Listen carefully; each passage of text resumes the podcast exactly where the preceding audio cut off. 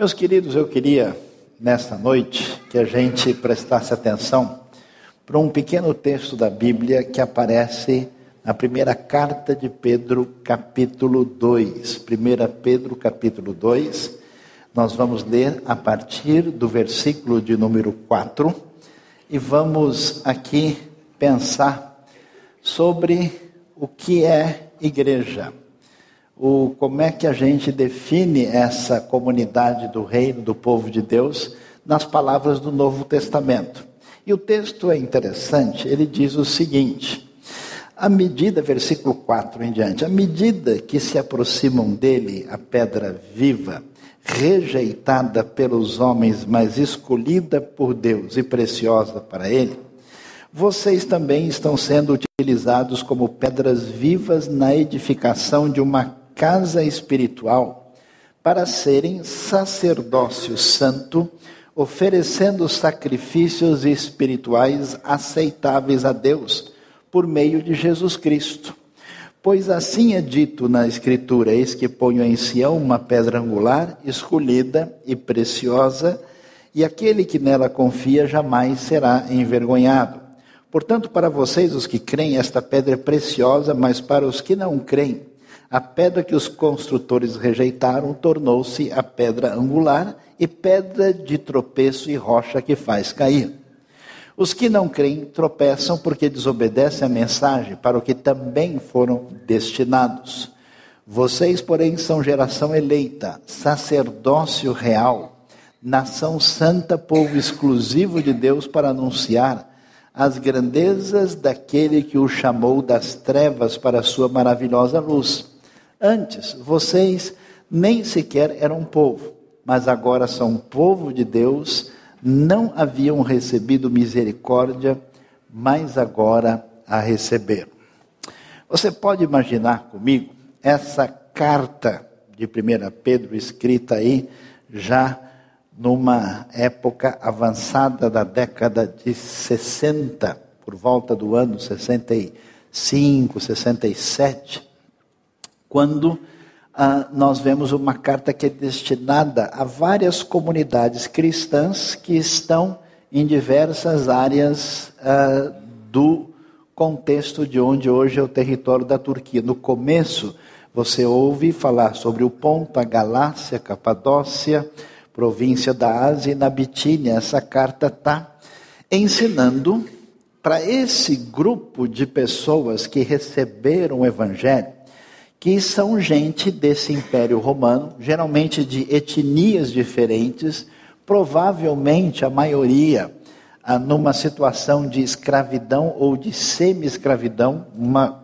quantidade pequena de pessoas em posição privilegiada, e eles recebem a carta que está tentando dizer para eles uh, quem somos nós e qual é a nossa função como gente que faz parte desse povo de Deus e tentando trabalhar alguns problemas necessários que essa comunidade tinha.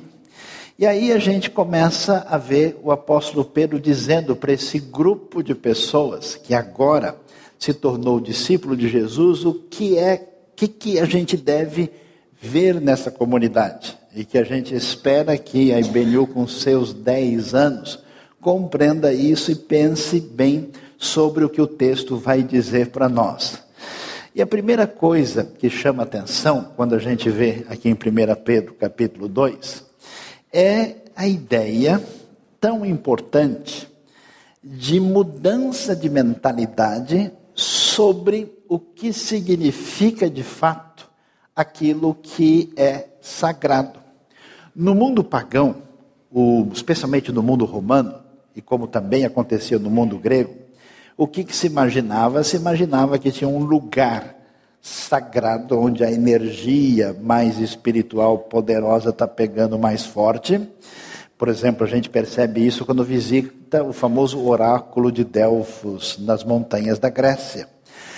E que nesses lugares escolhidos ou espiritualmente orientados se construíam grandes prédios e edifícios em honra as diversas divindades. Então é impressionante a arquitetura grega e também romana, como nós temos edifícios suntuosos e gigantescos. Por exemplo, o famoso templo de Artemis ou Diana dos Efésios, para você perceber o que significa isso, eram 127 colunas de 20 metros de altura. Imagine o que é fazer isso hoje. Imagine o que é fazer isso com os recursos limitados do mundo antigo. Então a ideia de que a divindade está ligada a um templo, está ligada a uma grande construção é importante. E no mundo judaico, a coisa também não estava assim tão diferente do ponto de vista do lugar sagrado. Claro que o templo não tem estátuas, claro que o conceito monoteísta é diferente, mas a ideia é que a relação com Deus se restringia principalmente ao templo em Jerusalém, que é um templo gigantesco, um templo monstruoso nessa época, porque é o templo amplo, grande, feito na época de Herodes. Para a gente ter uma ideia do tamanho, da suntuosidade desse templo, a pedra principal, que é a base do templo, pesa 600, pode estar lá para ser vista até hoje, somente a Unesco que não está sabendo, mas tudo bem.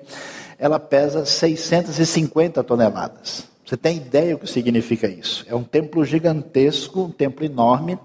Então, todo mundo pensa em pedras, como inclusive a cristandade entrou nesse modelo e a gente teve, tem até hoje, né, grandes monumentos. E o Novo Testamento vai trazer uma ideia diferente, dizendo o seguinte: na verdade, aquilo que Deus já disse antes, lá atrás, que Ele não precisa, a terra é o estrado dos seus pés, que ele não está limitado a uma construção. Um templo pode até ser feito em honra a Deus, mas ele não cabe Deus e o seu significado. A ideia impressionante e especial é que agora a ideia do texto é que nós, vocês estão sendo utilizados como pedras vivas na edificação de uma casa espiritual. Então é interessante demais isso, porque existe um novo templo. Só que esse templo não é feito de pedras, nem é um espaço arquitetônico. O templo que Deus constrói é essa comunidade de pessoas. Essas pedras não são mais pedras propriamente ditas, são pedras vivas, porque é gente. Então, a primeira coisa importante que uma comunidade do povo de Deus deve entender é o que realmente é sagrado. A gente gosta de separar objetos sagrados, lugares sagrados, momentos sagrados, e a gente esquece que sagrados são as pessoas que estão diante de nós. O ser humano é sagrado, primeiro, porque ele é criado à imagem e semelhança de Deus. Se tem alguma coisa mais divina nesse mundo, mais do que o arco-íris ou o pôr do sol que você postou no Face, no Instagram recentemente, é exatamente o ser humano criado à imagem e semelhança de Deus. E quando esse ser humano criado é redimido, é alcançado pela graça de Deus e faz parte dessa realidade, nós temos essas pedras vivas. Por isso é tão estranho, não sei de onde os evangélicos aprenderam isso. Eles se reúnem várias vezes nos diversos edifícios e construções com tanto cimento e outras coisas mais, e diz: Estamos muito felizes porque estamos aqui na casa do Senhor. Ali não é a casa do Senhor. Ali é apenas um lugar onde a casa do Senhor se reúne, que são as pessoas onde em quem Deus habita pelo seu espírito. Igreja Batista Nações Unidas, comunidade do povo de Deus. Deus está interessado em pessoas e nós somos gente, e a comunidade é sagrada porque ela é esse edifício de pedras vivas. É tão estranho como as pessoas matam, brigam e lutam por rituais, por lugares sagrados, por espaços sagrados, por objetos sagrados, por referências sagradas e perde a dimensão da coisa mais importante que foi aqueles por quem Cristo morreu e que fazem parte da comunidade da fé. Esse texto ainda nos surpreende. Por quê? Porque ao contar uma história tão bonita, a gente imaginaria, e eles viveram felizes para sempre, forever and never, amém. Mas a coisa não acontece desse jeito. A história não é redondinha. Ela vai dizer para a gente que as pessoas de quem a gente mais esperava para ver esse edifício montado, bonitinho, de pedras vivas, são as pessoas que não entenderam nada. Essa referência principalmente à liderança religiosa na época de Jesus, a Bíblia vai dizer que a, na Escritura estava dito que havia uma pedra colocada em Sião como pedra angular, escolhida e preciosa, e que quem confiasse nela nunca estaria decepcionado ou frustrado. Mas essas, essa pedra foi rejeitada pelos construtores, ainda que ela fosse a pedra angular, e se tornou pedra de tropeço e rocha que faz cair.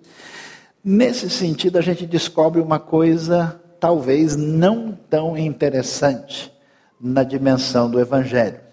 A palavra do Evangelho, aquilo que faz parte da constituição dessa igreja, que acompanha os discípulos de Jesus, sempre será uma palavra de decisão, de separação e de ofensa. Eu acho interessante, porque nós temos vários elementos que mexem com a gente e que leva a gente a ser motivado. As técnicas né, de manipulação das pessoas, de fazer com que as pessoas comprem mais, que elas venham para cá e para lá, estão todas fundamentadas numa psicologia muito egocêntrica, que a gente articula para que as pessoas sejam mobilizadas nessa direção e elas então vão para o caminho que os seus articuladores desejam. O que, que é interessante é que quem Jesus é. E a proposta de Jesus não bate em nada com essas coisas. Jesus é, é, é, é o antipropaganda. Jesus não funciona. Por isso que, quem sabe um dia, os próprios evangélicos aceitem a Jesus do jeito que ele é descrito nos evangelhos.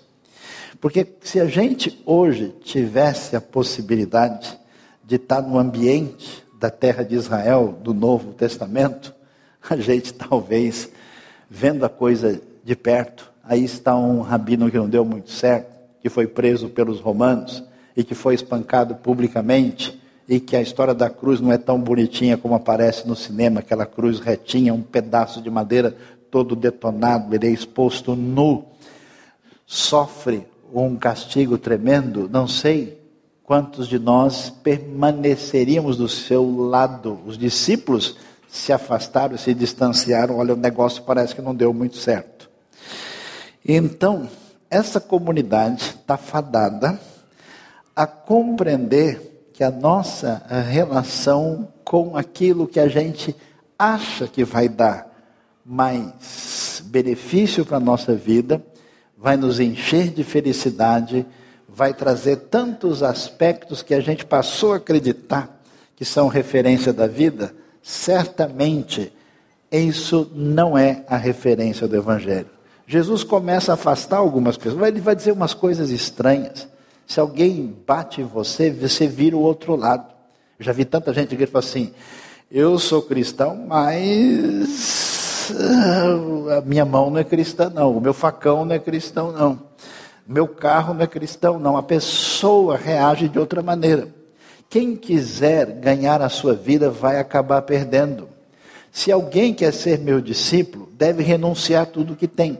A gente criou uma outra religião para confrontar Jesus. Falou: Jesus, não é bem assim. Olha, vamos explicar para o Senhor. Se a gente lê o Salmo 23 antes de dormir, a gente vai na igreja uma, duas vezes por semana, paga 10% da mensalidade do clube celestial. A gente não fala palavrão, não assiste filme feio e não bebe bebida ruim. O senhor gosta da gente, beleza? Sim, vamos fazer um trato. A gente criou, a gente até acha né, que se a gente está andando direitinho, Deus vai encher a nossa vida de coisa boa. Mas a proposta de Jesus é completamente diferente dessa. É uma proposta que diz: olha, a vida está na graça bendita de Deus que nos atinge e transborda de modo que a gente abre mão da vida porque a gente achou a pérola de grande valor e a gente quer viver para o reino. E isso não bate com a cabeça de ninguém. Quando uma pessoa realmente sintonizada com o reino conversa com alguém que está do outro lado, vai dizer: isso é loucura, isso é uma pedra de escândalo. Então, a igreja de Jesus, com sinceridade, que não ofende e não bate de frente, que não é um escândalo para quem está numa outra dimensão, não é a igreja do Novo Testamento. Jesus sempre vai deixar a gente sem resposta. Eu achei interessante, estava vendo uma entrevista, o filósofo Luiz Felipe Pondé, estava interagindo com a pessoa e a pessoa começou a dizer, é, o problema é que muita gente nos lugares religiosos, religiosos iam falar isso, falar aquilo. E, e então, o que, que Jesus diria? Porque Jesus era assim, assim, e definiu um Jesus particular. E ele respondeu de uma maneira muito interessante, falou assim, o problema de encontrar Jesus não é o que ele diria para os outros, é o que ele diria para mim para você, porque a gente ficaria igualmente desconcertado. Eu sugiro nesses dez anos de IBNU, se a gente quer fazer alguma coisa sábia nos próximos dias, lê com atenção e detalhe o especial Sermão do Monte. Jesus sempre será pedra de tropeço para a mentalidade antropocêntrica, humanista, egocêntrica, que está sempre ameaçando o nosso coração. E, além disso, a proposta de Jesus é mais complicada porque ela exige uma tomada de decisão. Por isso, nós vamos encontrar nesse texto essa ideia de separação. Para vocês, os que creem, essa pedra é preciosa. Mas para os que não creem, ela é pedra de tropeço e de rejeição. Os que não creem tropeçam porque desobedecem a mensagem para o que também foram destinados com uma ênfase maior ainda na ação soberana e de juízo da parte de Deus. Essa comunidade que é devidamente identificada e alinhada, delineada em 1 Pedro capítulo 2, a Bíblia ainda vai nos dizer algo muito especial, porque a gente é uma casa espiritual para ser sacerdócio santo que oferece sacrifício espiritual a Deus. E aqui duas coisas chamam a atenção. Sacerdote. Quem é o sacerdote? A função do sacerdote era aproximar o homem de Deus. Se você for ler lá o Êxodo Levítico, sacerdócio desde daqui a gente encontra na Bíblia hebraica, a gente vai ver como ele tem todo um caminho para dizer o ser humano alienado e distante de Deus pode aproximar-se de Deus e o sacerdote fazia esse caminho. Essa comunidade, essa casa com esse objetivo de sacerdócio santo, ou seja, a função dessa comunidade é para fora, para atrair para trazer as pessoas à compreensão, ao contato diferenciado com Deus. Por isso é tão interessante que a gente tem como função, numa comunidade onde na verdade todo mundo é igual, uh, de ter como principal proposta essa aproximação de trazer quem não conhece essa graça de Deus de maneira especial. E com qual finalidade? Que isso sirva de um sacrifício espiritual aceitável a Deus. Ou seja, essa comunidade tem essa proposta evangelística e missionária que a serve diante de Deus como um culto que é agradável, aceitável e recebido diante de Deus. Eu não sei o que aconteceu mas muita gente hoje tem claramente definido na sua mente, quando participa de qualquer religião, ou de qualquer comunidade, de qualquer culto, como é que eu posso ser beneficiado com aquilo que eu vou fazer com aquela reunião da qual vou participar. A ideia do Novo Testamento é tão clara. A pergunta é se o que a gente apresenta para Deus é aceitável diante dele. Essa comunidade focada em pessoas que são pedras vivas, que tem essa função sacerdotal, essa comunidade nesse trabalho, nessa proposta missionária evangelística, ela traz um culto que é agradável, que atinge o coração de Deus de maneira prazerosa. E o texto vai prosseguir e vai falar de uma maneira tão significativa e importante, tentando definir para essa comunidade qual é a sua identidade. Eu acho tão impressionante. Nós vivemos numa época de tanto estresse, angústia, a depressão, e parte disso tem a ver com o estilo de vida que a gente tem, com os conflitos, mas parte é de natureza espiritual existencial. Esse conflito interno vem por uma falta de definição de quem somos nós. Eu fico imaginando, é espetacular demais, porque nesse mundo antigo, em que esses gentios, pagãos, a maioria escravos e semi-escravos, perante a comunidade judaica da época, eles não eram ninguém. Não podiam nem chegar perto do templo. Estavam distanciados e afastados, conforme a linguagem apresentada em Efésios. Perante as autoridades e os poderosos de Roma, eles são lixo, eles são escravos. Essas pessoas não têm nem dignidade, quanto menos identidade. Interessante, é exatamente para esse pessoal disperso, para esse pessoal sem futuro, sem destino, confuso, atrapalhado, sem referência de vida, é que essa mensagem chega e Pedro vai dizer para eles o seguinte: ó, do mesmo jeito como Deus poderosamente, lá na história do Êxodo, resgata Israel, lhes dá uma identidade através dessa libertação poderosa, agora vocês sabem quem vocês são. Meus queridos, a gente só acha a nossa verdadeira identidade e sara de muitas das nossas crises inúteis quando a gente descobre a nossa identidade no resgate dos cacos que Deus juntou fazendo da gente pessoa nova e comunidade nova. Ele vai dizer coisas tão especiais para gente que nunca recebeu um elogio na vida, para gente que só recebeu chibatada, para gente que nem tinha ideia de que poderia ser qualquer outra coisa. Ele vai dizer para eles: Olha, pessoal, eu vou dizer para vocês, vocês são geração eleita. O Evangelho chegou na sua vida, meu querido, minha querida. A graça de Deus atingiu você para fazer parte dessa comunidade. Deus, de alguma maneira, escolheu, Deus votou em você. Pode, nem como candidato você serve. É geração eleita, geração escolhida, povo alcançado, sacerdócio, que tem essa função real, nação santa, povo exclusivo de Deus.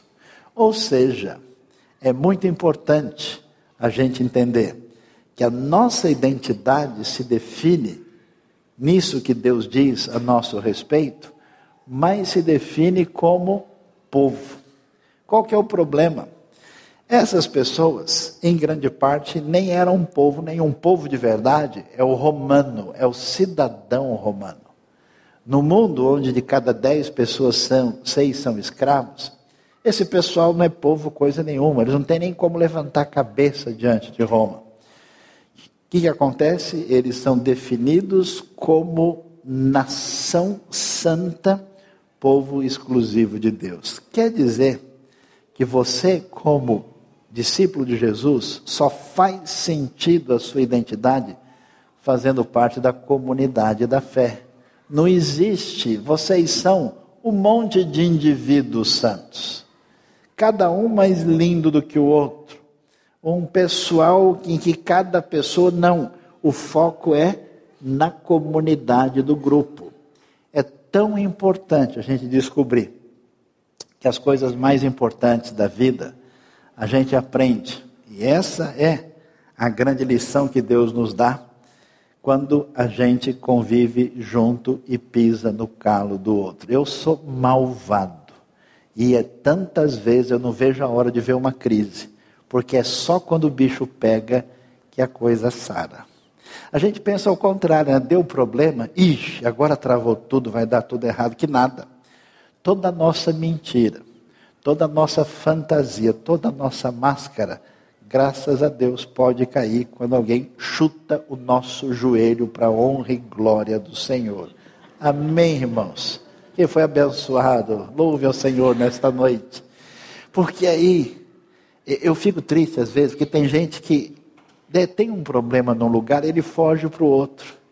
Foge para o outro e fica né, o, o beija-flor de Cristo, né, o, o zangão, o abelhudo do Senhor, sai rodando para lá e para cá. Bobagem. Você é muito pior do que você imagina.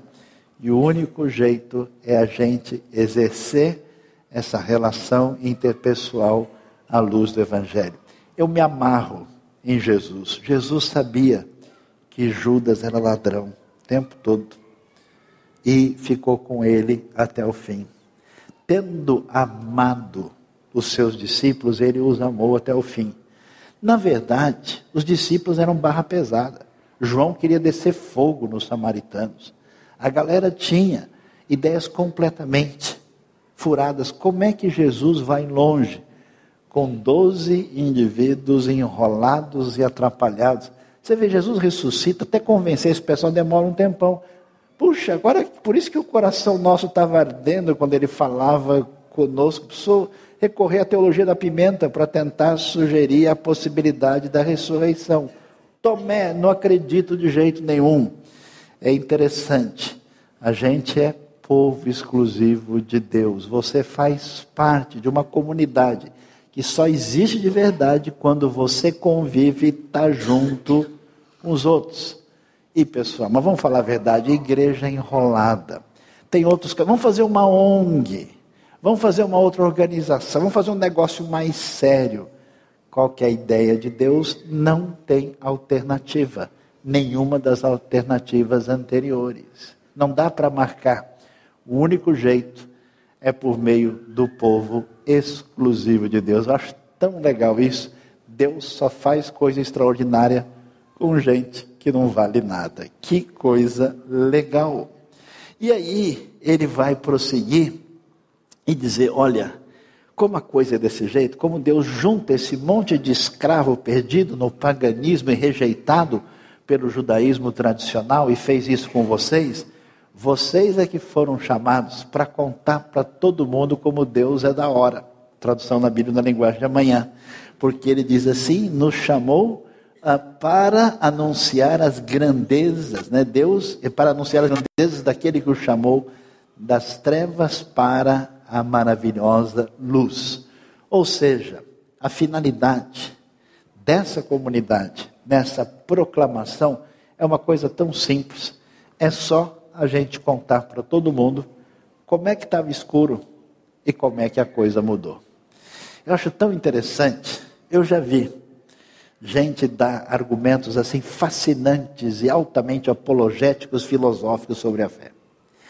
Eu já vi argumentos históricos, mensagens impactantes, mas quando uma simples pessoa diz: Olha, eu era assim, eu não sei explicar, eu não sei o que aconteceu no dia em que eu encontrei essa graça de Cristo Jesus e atingiu a minha vida foi desse jeito. Meu querido, não tem argumento que se levante. Nós somos convidados a contar história. A Bíblia é um livro cheio de história. A história de como é que Deus pegou a gente um dia e fez diferença pelo seu poder e pela sua graça. A força do Evangelho, a força da comunidade da fé está nessa simplicidade. E ele vai terminar dizendo, pessoal, vamos comemorar. E Beniu, 10 anos, vamos comemorar, porque você, na verdade, a gente nem povo era. A gente não tinha identidade, nem pessoal, nem comunitária. A gente está perdido. O mundo tecnológico, o mundo de gente com um monte de MBA, de mestrados e doutorados, multiplica o suicídio, que hoje é o dobro de homicídios no mundo. O mundo sem referência, vocês agora são povo de Deus. E ele vai terminar com a coisa mais bonita que alguém pode ouvir. Que comunidade é essa que é a comunidade do povo de Deus? A expressão final é forte, poderosa e tocante. Vocês não haviam recebido misericórdia, mas agora a receberam. Não existe nada nesse mundo capaz de ajudar uma pessoa. A gente tenta ajudar uma pessoa com explicações. Fulano, é o seguinte, o jeito certo é assim, assim. A pessoa vai olhando para você como metido, está querendo mostrar que você sabe. Aí você tenta um outro caminho mais psicologicamente adequado. Olha, veja bem, meu querido, ensaia tudo, faz todas as coisas, né? usa pela direita, pela esquerda, tentando. Você atinge a pessoa só até certo ponto. Às vezes, uma relação de afinidade tira um pouquinho a defesa da pessoa e a gente consegue chegar mais perto. Mas quando a gente recebe amor puro, amor incondicional, graça absoluta da parte de Deus. Isso é que tem poder de curar as pessoas. A gente não percebe, de maneira consciente ou inconsciente, todas as travas do nosso coração são travas que dizem: olha, eu não posso chegar suficientemente perto de Deus. Eu não sou uma pessoa tão digna assim. Todos os nossos problemas de autoimagem estão fundamentados numa maneira de pensar complicada. A Bíblia vai dizer: quando a misericórdia nos alcança, quando essa graça, esse perdão nos alcança, quando a gente recebe no fundo do coração o que significa esse amor incondicional de Deus, isso tem um poder tão impressionante e modificador que nada se compara a isso. Por isso, ele termina dizendo: essa comunidade desse povo de Deus é simples, é um pessoal que não sabia o que significa misericórdia, que não sabia o que significa esse amor incomensurável. E agora receberam, por isso esse pessoal tem condição de ir longe demais. E para terminar, eu queria apenas dizer que na minha vida, em que dos meus primeiros anos foram extremamente difíceis, porque eu não tinha nenhuma condição de ser uma pessoa normal. Não sei se isso explica alguma coisa para vocês ou se ajuda. Não tive oportunidade de viver nem com pai, nem com mãe. Cresci como uma criança revoltada, sempre afastada dos outros na escola, como o pior aluno da escola. Aos seis anos de idade, cheio de ódio, quebrei uma vidraça a ponto de rasgar o braço. Vivendo com os parentes meus, aos dez anos, imaginava uma possibilidade de tirar a vida. Nunca fiz porque o apartamento era alto, tinha medo de altura, então é melhor deixar para uma outra ocasião. E a minha vida interna era um inferno completo, absolutamente incompreensível. E um dia, sem qualquer possibilidade de ensino de alguém, eu só olhei para cima e disse: Deus, é verdade que o Senhor existe? Se o Senhor existe mesmo, por favor, faz alguma coisa, porque eu não aguento mais viver. E nem me lembrei disso. Aos 12 anos de idade, pelo desgaste da situação familiar, e por ser eh, talvez a criança mais insuportável que se podia imaginar.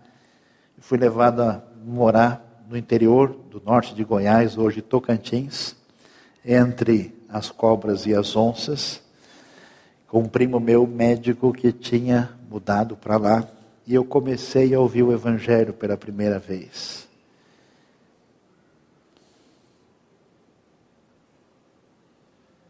Em junho de 1975, debaixo de uma árvore, eu só cantei duas coisas. É fácil de entender, tão claro como a luz, em meu lugar, para me salvar, Jesus morreu na cruz. E cantei sem pensar no que eu estava fazendo. Mesmo um menino pode crer que ele é um pecador e Jesus receber como seu Salvador. Foi como se um raio me atingisse, passasse a minha vida diante de mim e vi todas as besteiras e bobagens que eu fiz e chorei profundamente. Dizendo como é que eu fui tão bandido, mentiroso, enganador, falso, perverso e etc. Eu nunca tinha imaginado como é que o Criador do universo poderia se preocupar comigo. Eu falei, mas como assim? Deus se interessou por mim? Aí eu perdi a noção do tempo. Fiquei umas duas horas chorando e lembrei que homem não chora. A gente sabe disso aos 12 anos de idade. Fiquei com vergonha de mim, não sabia o que fazer, não tinha nem entendido. Descobri o que era receber misericórdia. No outro dia, eu acordei pela manhã.